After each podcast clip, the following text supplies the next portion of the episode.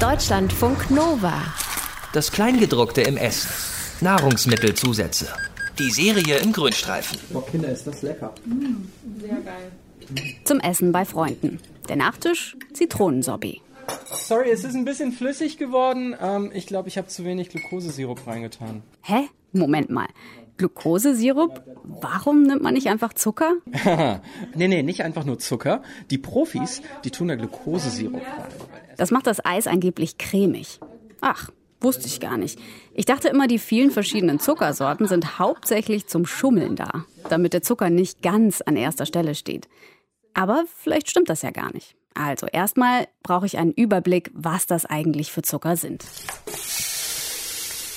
Der Klassiker aus der Küche, den wir kennen, das ist Saccharose, Haushaltszucker. Seine einzelnen Moleküle bestehen aus je zwei Bausteinen. Einmal Glucose und einmal Fructose. Kennt man auch als Traubenzucker und Fruchtzucker, gibt's aber nicht nur in Obst und wird beides heute aus Stärke hergestellt. Stärke wiederum besteht aus ganz vielen Glukosebausteinen. Glucose und Fructose sind wie Zwillinge, die sich aber beim näheren Hinsehen doch ganz schön unterscheiden. Beide bestehen aus Kohlenstoff, Sauerstoff und Wasserstoff, nur anders angeordnet.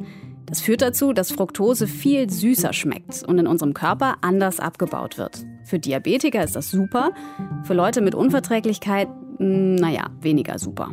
Die Lebensmittelhersteller mischen sich aus beiden Zuckern passgenau ihren Sirup zusammen. Je nachdem heißt der dann Glukosesirup, Glucose-Fructose-Sirup, Invertzucker oder nochmal anders.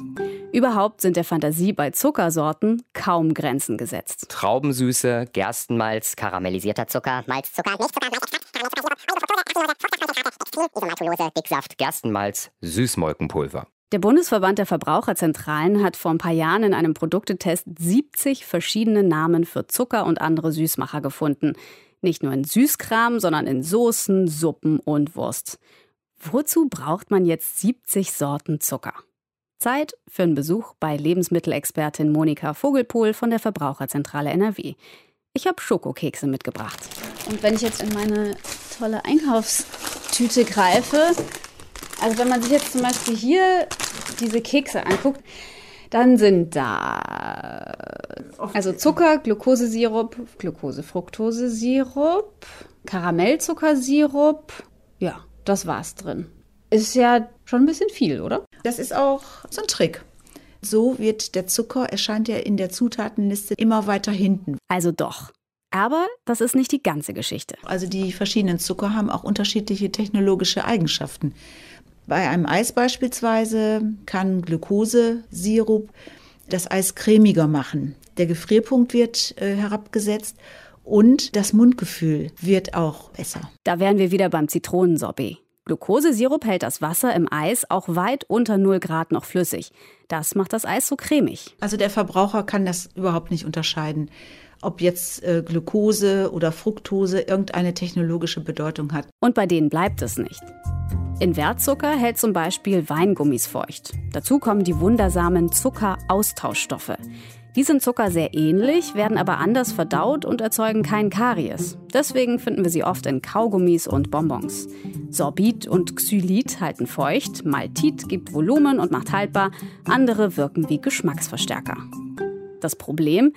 Wir essen im Schnitt jedes Jahr grob geschätzt unser halbes Körpergewicht an Zucker. Über 30 Kilo. Die Weltgesundheitsorganisation empfiehlt weniger als ein Drittel davon. Dass wir so wenig Kontrolle über unseren Zuckerkonsum haben, das liegt vielleicht auch daran, dass wir ein bisschen den Überblick verloren haben. Deutschlandfunk Nova. Das Kleingedruckte im Essen. Nahrungsmittelzusätze. Die Serie im Grünstreifen.